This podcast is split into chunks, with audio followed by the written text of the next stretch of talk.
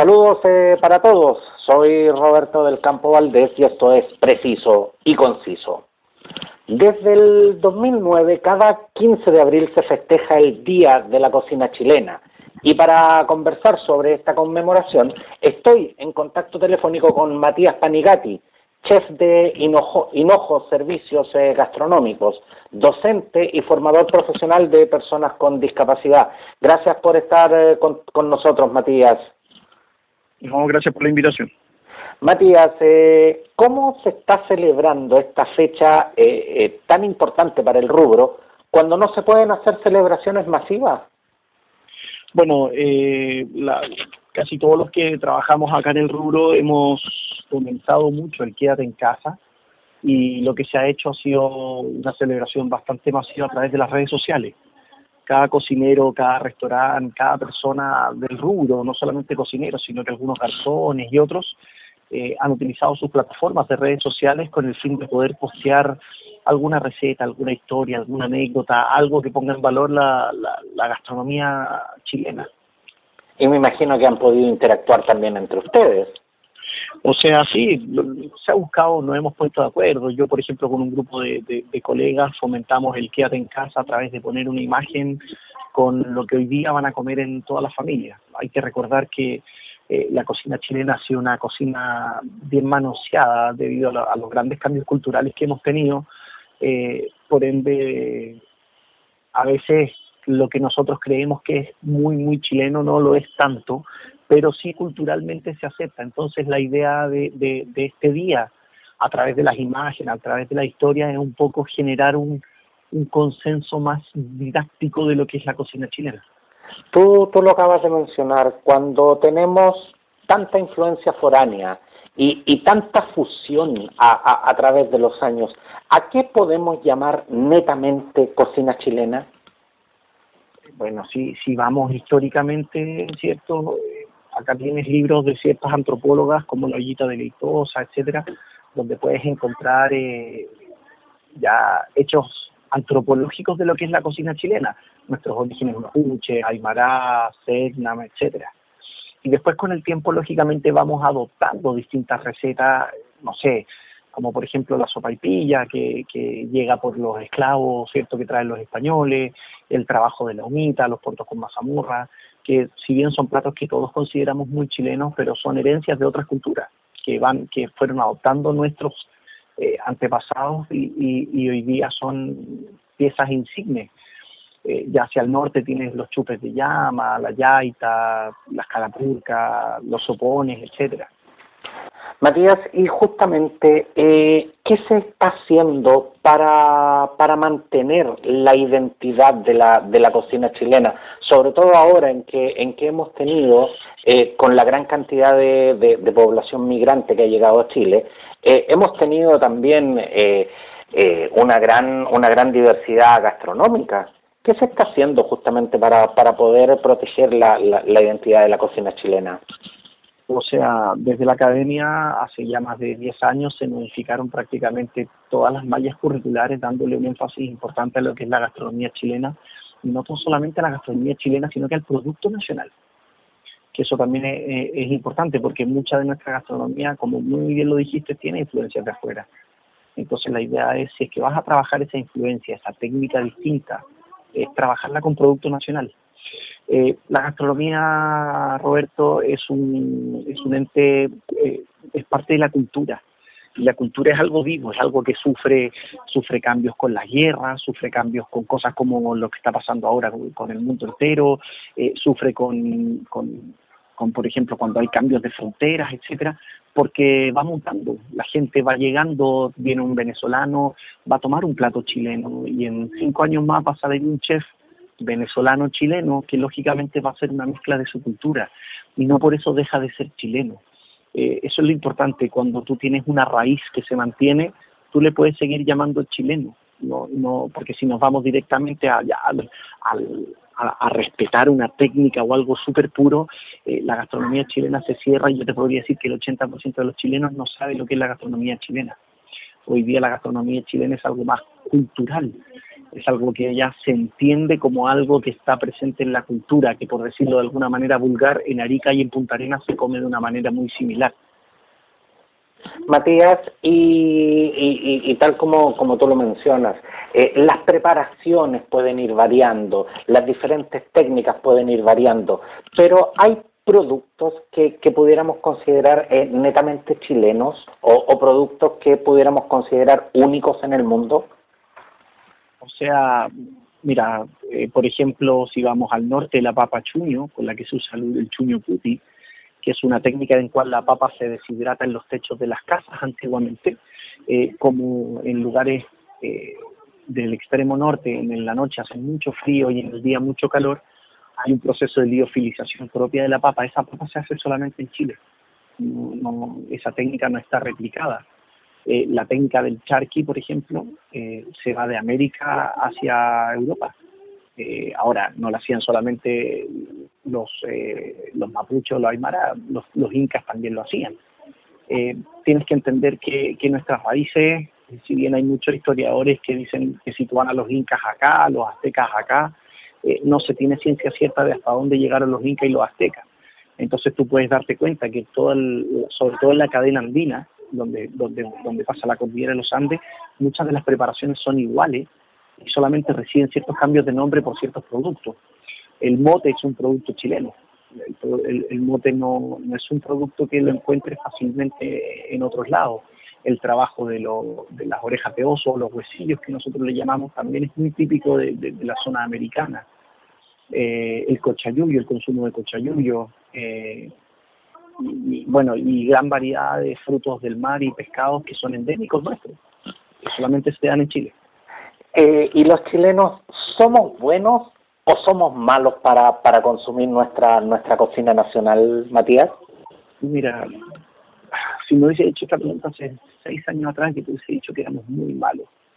Eh, no sé, si tú tomas, por ejemplo, a nuestros hijos, que tienen un rango etario entre 3 y 12 años, eh, el charquicán no es un producto que ellos tengan muy adoptado. Eh, por lo general lo comen poco. No, no es uno de sus favoritos, de hecho.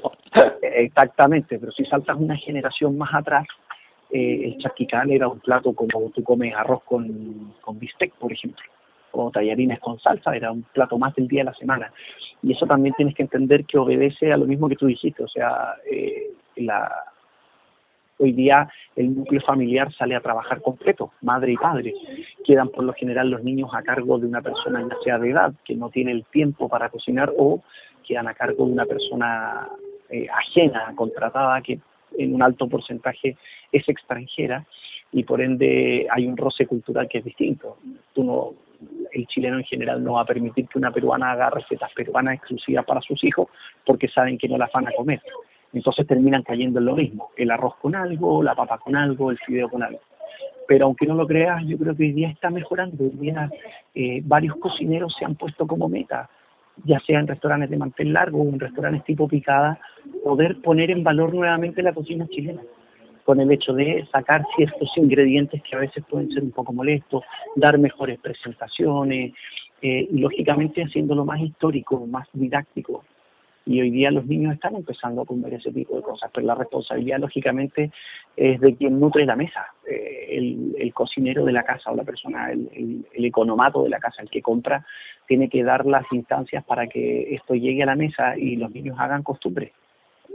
Matías, eh, siempre estamos eh, estamos enterándonos a través de la prensa que eh, chefs nacionales están están yendo a, participar en importantes eventos gastronómicos internacionales y, y también eh, se hacen muestras internacionales eh, de muchos lugares eh, de, de gastronomía de gastronomía internacional pero eh, ¿cómo, cómo, cómo en estos momentos eh, eh, la gastronomía chilena está siendo vista justamente en el, en el concierto internacional? ¿Somos reconocibles en el extranjero por algún plato en especial? Como por ejemplo el, el, eh, los tallarines eh, eh, los tallarines que inmediatamente uno los asocia con Italia. ¿Somos, so, ¿Tenemos un plato que, no, que, que nos identifique? O sea, independiente de que no somos el único país del mundo que las consume, eh, la empanada es un gran símbolo de Chile. Eh, porque gracias a la migración que ha habido también de chilenos hacia otros lados, es muy común, sobre todo en fechas como en septiembre, que el chileno busque este tipo de productos. Eh, ahora sí, como decirte, un plato que sea reconocido a nivel mundial como gastronomía chilena es difícil. Es difícil porque recién, como te lo dije, hace muy poco que Chile está mostrando su gastronomía tal como es. Eh, muchos cocineros hace 15, 20 años atrás cometieron el error de salir con preparaciones que no eran netamente chilenas. Claro, salían con un ceviche de un pescado que es endémico chileno, pero el ceviche, la, el reconocimiento mundial lo asocia más a Perú que a Chile. Eh, el, el, pastel de choclo y la humita, por ejemplo, el consumo de, del el choclo que tenemos nosotros no se da en todas partes del mundo, entonces tampoco tiene eh, esa potencia. Así que un plato como tal, decirte, mira, este plato lo reconocen en todas partes, no, yo creo que es un trabajo que todavía se está haciendo y falta mucho, pero cada vez hay más cocineros viajando a distintas partes del mundo a enseñar cultura y, y, obviamente cada vez estamos dando a conocer no solo uno, sino que varios, varios platos. Matías, eh, sin duda que, que, la pandemia del coronavirus ha hecho estragos en el, en el, en el sector gastronómico. ¿Cómo, ¿Cómo lo están haciendo frente, frente a este escenario y, y cómo se plantean volver una vez que, que, esto pase? Bueno, el, la gente siempre va a comer. Eso es, algo que, por lo menos mientras la tecnología no invente una píldora, eh, la gente siempre va a necesitar comer, por ende es, un, es una industria que sí o sí en algún momento se va a recuperar.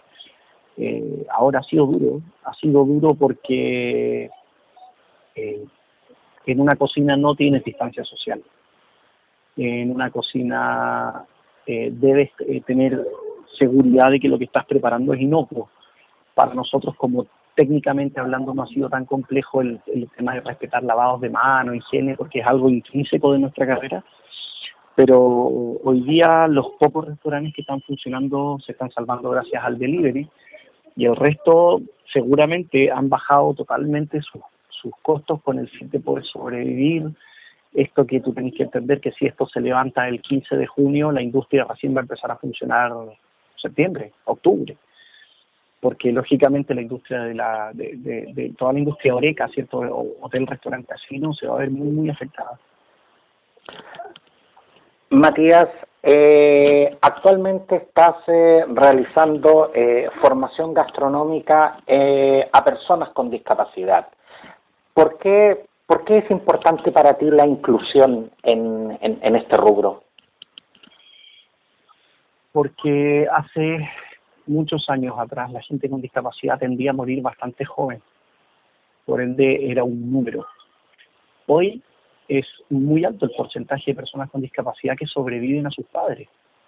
Entonces creo que es deber de todo aquel actor que pueda realizarlo, darle las herramientas a esas personas para que sean lo más independiente posible.